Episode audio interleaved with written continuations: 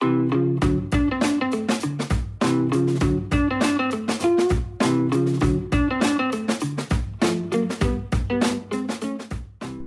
это Ася и Слэш Люди, подкаст о тех, кто не умеет заниматься только чем-то одним. Если помните, в начале второго сезона я рассказывала о своей учебе на сценариста и продюсера в воркшопе.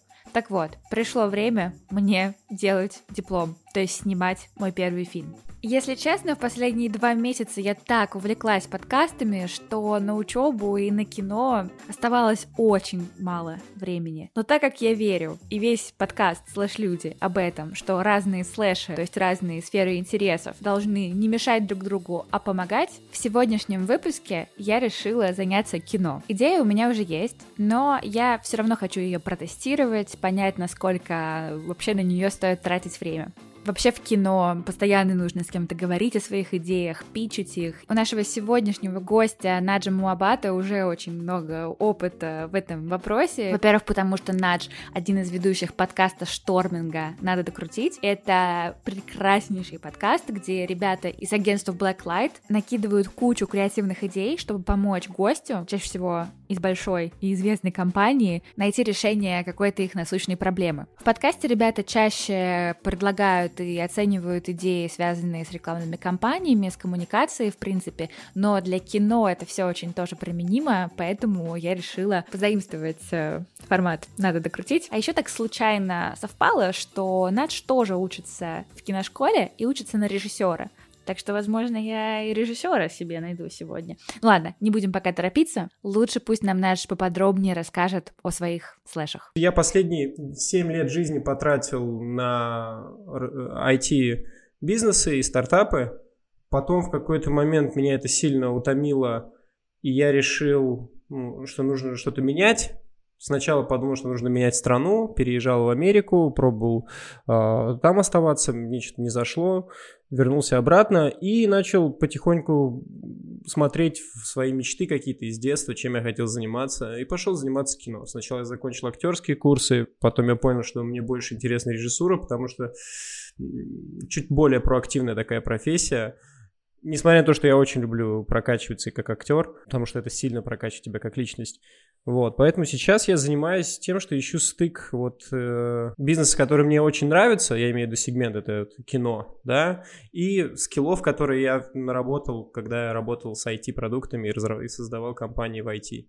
Вот, где-то на стыке там правда точно есть для меня лично. Да, я слышала это как раз в вашем подкасте. Это был выпуск про МТС и про их молодежную историю. И ты в рамках э, э, шторминга предложил идею сделать что-то как акселератор для стартапов, но для кино.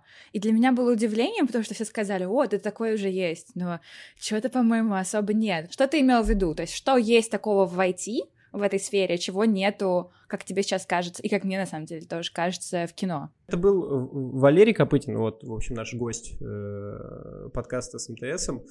И они когда вот тоже среагировали так, что да, что-то подобное может быть есть, они просто не совсем знают, наверное, этот рынок. Такого нету, и такой точно должно появиться в связи с тем, что проектов достаточно много уже в разработке непрофессиональных, не до конца профессиональных людей.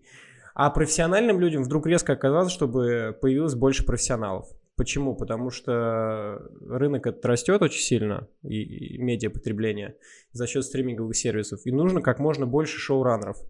Как можно больше шоураннеров, режиссеров, сценаристов и производственников, которые могут создавать хорошие продукты, среднего качества хотя бы. Я просто транслирую на продукты, которые на медиапродукты, опыты и практики, которые есть уже у софтверных продуктов, то там все очень просто. Есть венчурный рынок. То есть э, там все давно поняли, что нужно создавать много всякой хрени, что-то из этого выстрелит. Кино работает то же самое. Просто это централизовано. Фонд, который дает на это деньги, это либо телеканал, либо продюсеры, либо группа продюсеров. С этой точки зрения оно работает, но оно узко работает. То есть продюсеры дают другим продюсерам, условно говоря, или телеканалы дают продюсерам деньги, продакшну на то, чтобы те произвели что-то. Либо приходит, соответственно, продакшн и говорит, у меня есть идея, мне нужно ее профинансировать, или мы ее уже профинансировали, сняли, вот смотрите на продукт, если хотите, купите его. В принципе, очень похоже на то, как это работает для IT-бизнеса бизнеса, все, все много общего. Я подумал, почему не приземлять, вот, соответственно,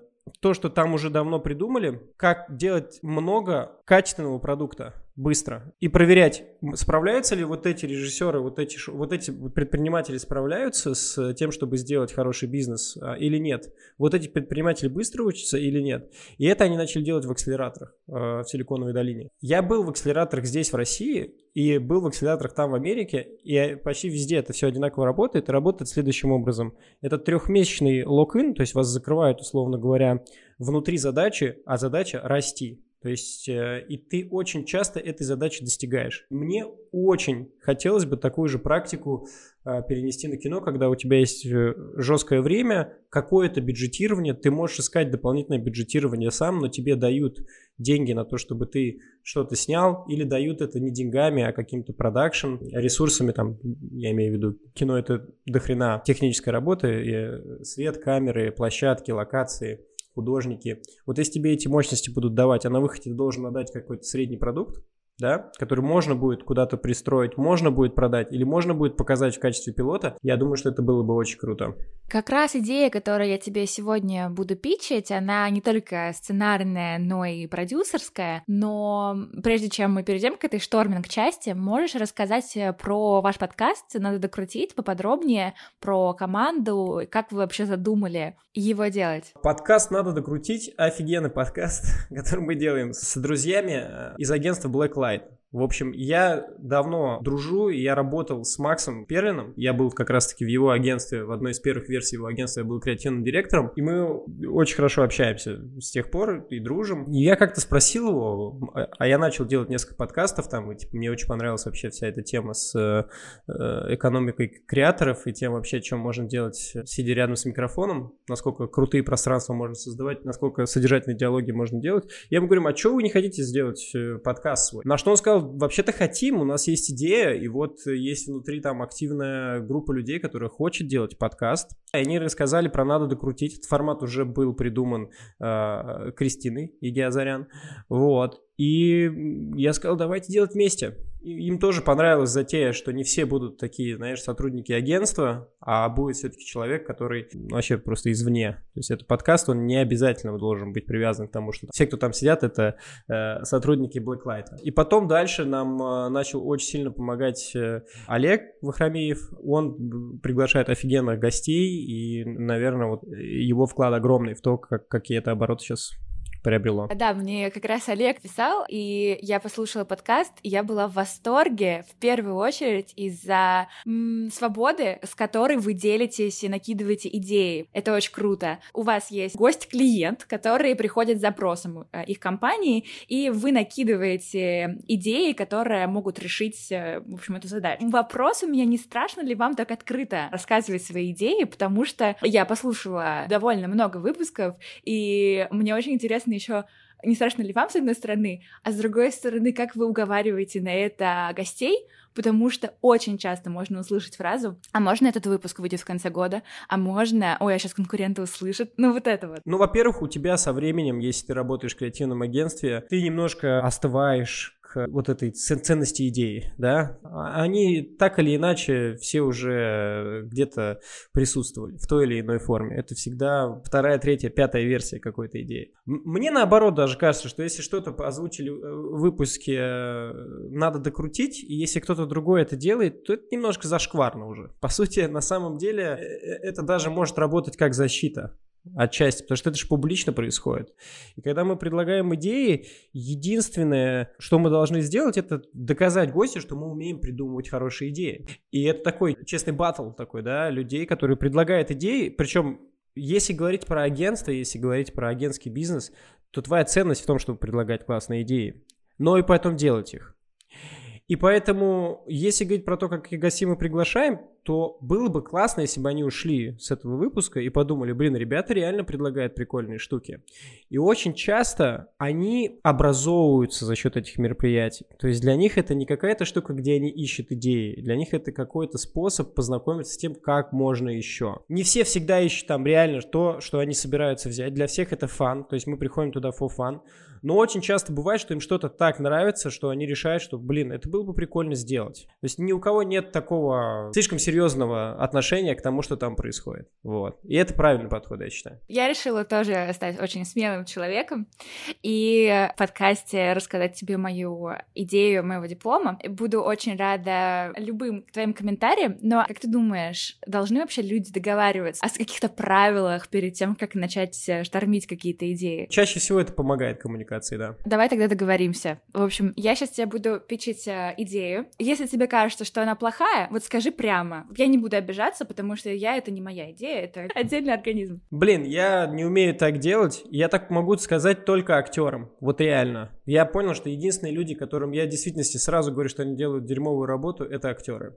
И поэтому я, в принципе, на съемочной площадке бываю таким деспотичным в этом плане. Почему? Ты представь, ну как бы там у тебя площадка, много людей ждут, что там что-то произойдет. Или он у тебя на сцене э, в театре, и ты вообще никак не можешь повлиять на его работу. И он делает как бы хрень. Сразу после спектакля, например, нет, ты не говоришь, что плохо. Ты потом пытаешься это сказать... Э, ну, если ты экологичность какую-то отношение пытаешься поддерживать. Но на съемочной площадке кино, так как вы прямо сейчас тратите время, и у вас есть еще несколько дублей, и вы замерзли и так далее и тому подобное, блин, иногда нужны шорткаты. Ты быстро говоришь, это хрень, нужно сделать по-другому. Давай два разных новых настроения, потому что у нас вообще, мы, мы в тупике, у нас не получается. Поэтому я постараюсь быть экологичен к э, твоим чувствам. Спасибо, да. Но, в принципе, мы в такой же ситуации, потому что мы тоже, у нас тут сеттинг, э, все время идет. Я, я сразу тебя прерву и сразу скажу, что это какая-то хрень, если мне не понравится. Да я шучу.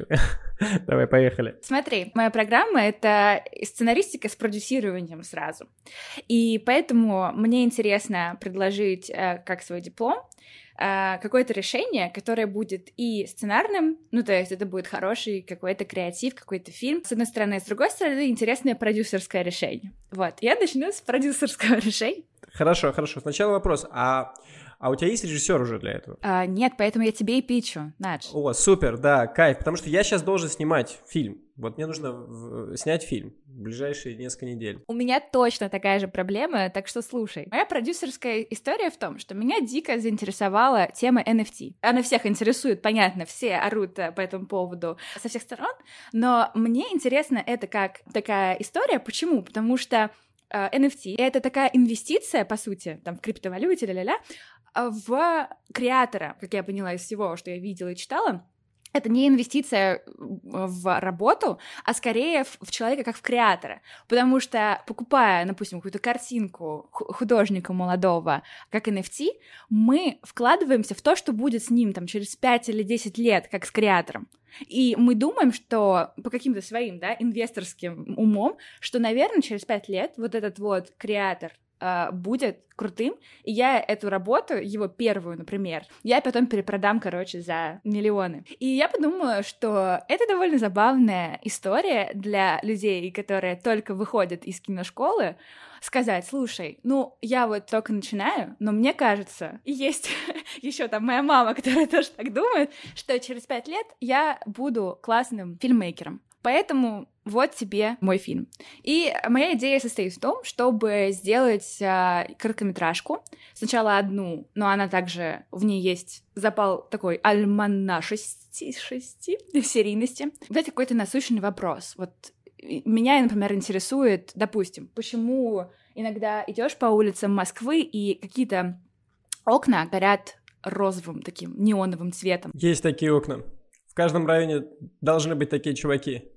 Есть несколько объяснений, да, одних людей спросишь, они скажут, там э, выращивают, э, э, не знаю, марихуану или что-то в этом роде. Чаще всего там, там выращивают просто растения, да. А вот когда ты выращиваешь марихуану, ты не показываешь это, типа, смотрите, ребяточки! Нет, ну, у меня есть друзья, которые искренне считают, что там бордели. Ну, то есть, как бы в каждом доме обязательно должно быть такое окно, и это бордель.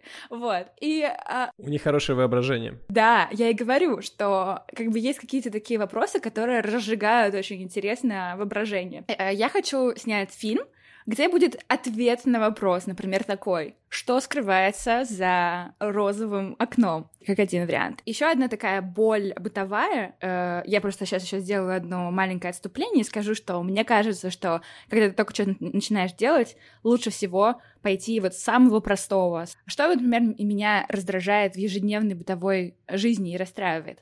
Меня очень э, расстраивает и фрустрирует, когда я выхожу в подъезд, здороваюсь с людьми, улыбаюсь им, и в ответ они либо ничего не говорят, либо смотрят на меня так скукожена.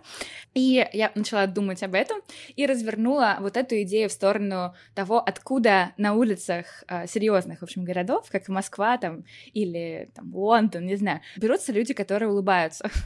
Их чаще меньше, и они э, выглядят, э, выглядят страннее. Я хочу ответить в этой маленькой кинозарисовочке на этот вопрос. Как тебе пока что? Мне сложно ее прокомментировать. Я пока не могу представить себе фильм, но мне понравился сейчас э, немножко заход на какую-то ситуацию. Я ее понял уже, да, что там можно ли создать там какую-то ситуацию про человека, улыбающегося на улице или не улыбающегося на улице. Какая-то уже появляется там драма, конфликт, что-то я вижу. Да, теперь ближе стало. Но заходила ты, конечно, на этот, знаешь, как это, в Мадейре есть аэропорт на, на острове, и ты тебе просто говорит, мы садимся, а перед тобой океан, и ты такой, типа, what the fuck?